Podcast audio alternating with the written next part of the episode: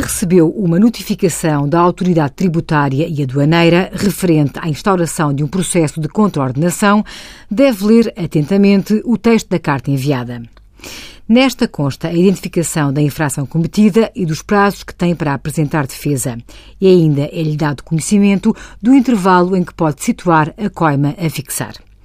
Se tem dúvidas sobre qual infração que lhe é imputada, deve obter os devidos esclarecimentos junto do Serviço de Finanças respectivo.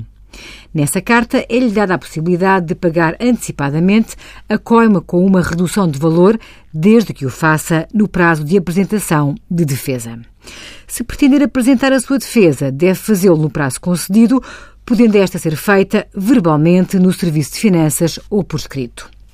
Se não fez o pagamento antecipado da coima e se os argumentos apresentados na defesa não foram atendidos ou se não apresentou defesa, depois será notificado da fixação da coima.